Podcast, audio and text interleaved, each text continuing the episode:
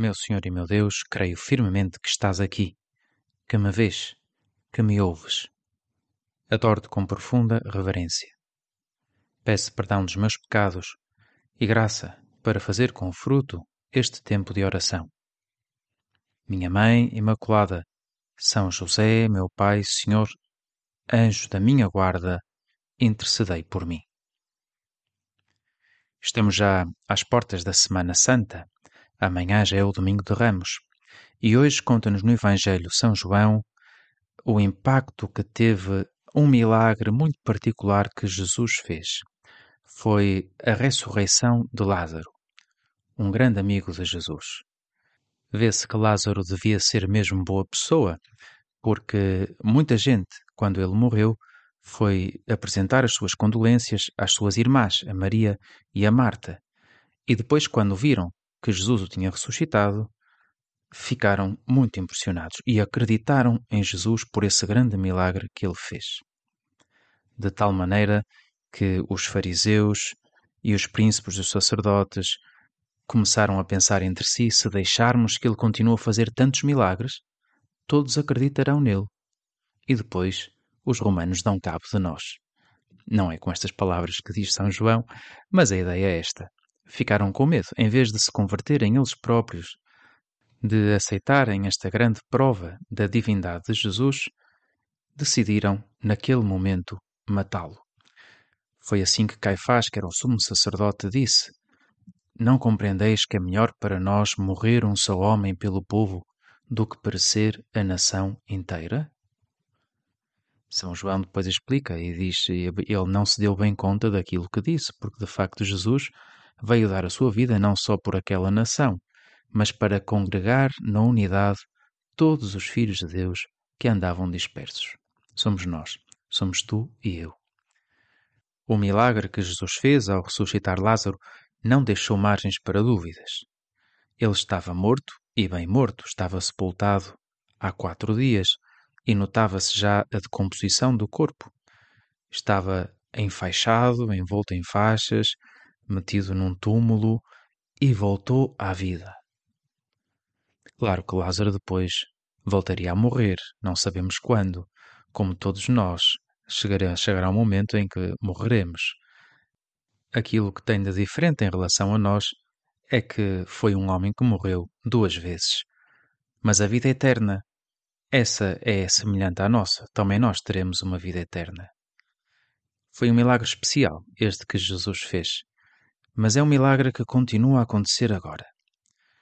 Tu, Senhor Jesus, continuas a ressuscitar muitas pessoas, muitas pessoas que estão mortas, não corporalmente, mas mortas na sua relação com Deus, na sua relação com os outros, mortas pelo ódio, e a quem tu, Jesus, viestes dar a vida. Foi por eles, foi por nós, foi por mim e por ti comigo estás a falar com Jesus, foi por nós que Jesus deu a sua vida, que Jesus morreu. E pelo mesmo motivo pelo qual ressuscitou Lázaro, pelo amor que tem por nós. Foi esse amor que levou Jesus a ressuscitar Lázaro. Foi o amor pelos seus familiares, pelas suas pessoas conhecidas que o amavam tanto. Jesus tem um coração como o nosso. Ele tem compaixão de nós, sofre conosco.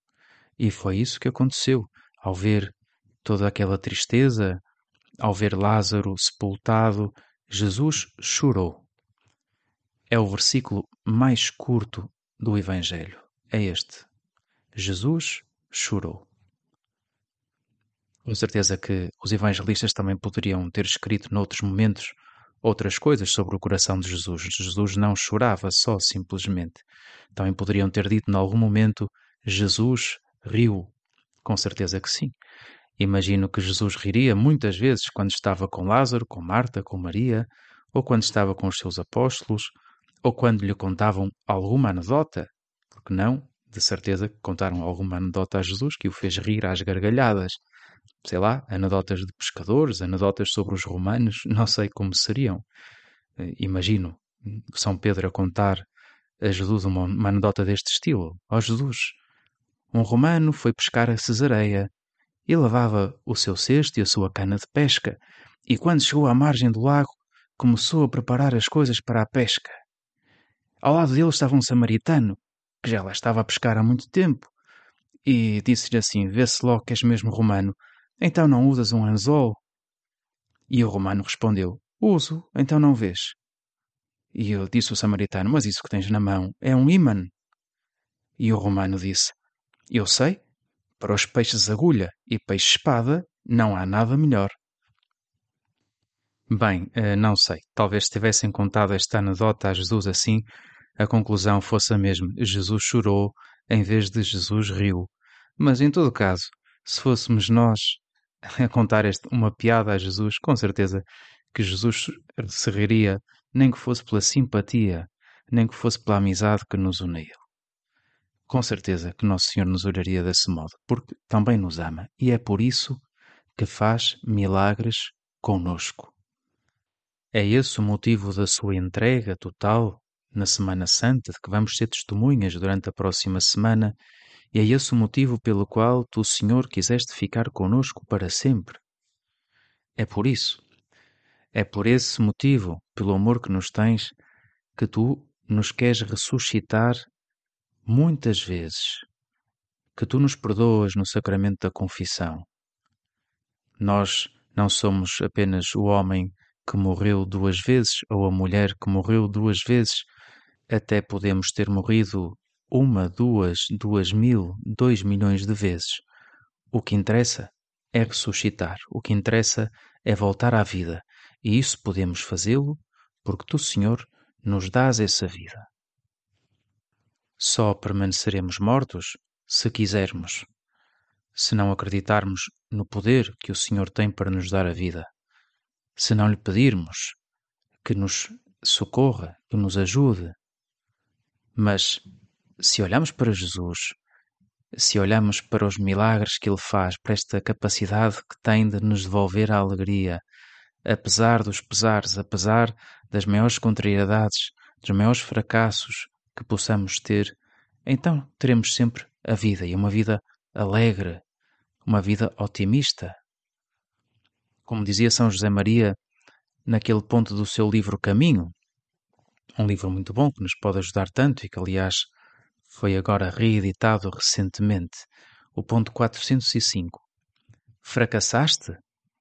Tu estás bem convencido, não podes fracassar. Não fracassaste. Adquiriste a experiência. Adiante. Sim, adiante. Se o Senhor é capaz de dar a vida a um morto, se Jesus é capaz de ele próprio ressuscitar dos mortos depois de ter morrido verdadeiramente na cruz, que importância tem aquelas lutas que não nos correm bem, aqueles fracassos que podemos ter? O que é isso comparado com este poder que o Senhor tem? Ao fim e ao cabo, como dizia São Paulo, tudo é para bem. É uma especialidade do Senhor converter o mal em bem a maior tragédia que se abateu sobre a humanidade, que foi ter dado a morte ao Salvador, aquilo que a vinha salvar, o maior mal possível, afinal converteu-se no maior bem de todos os tempos, na ressurreição do Senhor. Senhor, gostava de viver esta próxima Semana Santa com serenidade, mas com paixão.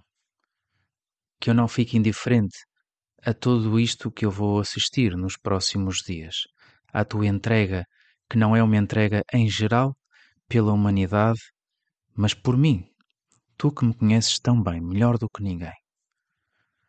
Assim gostava eu, Senhor, de te acompanhar, como te acompanhou a tua mãe, a nossa mãe, ao pé da cruz.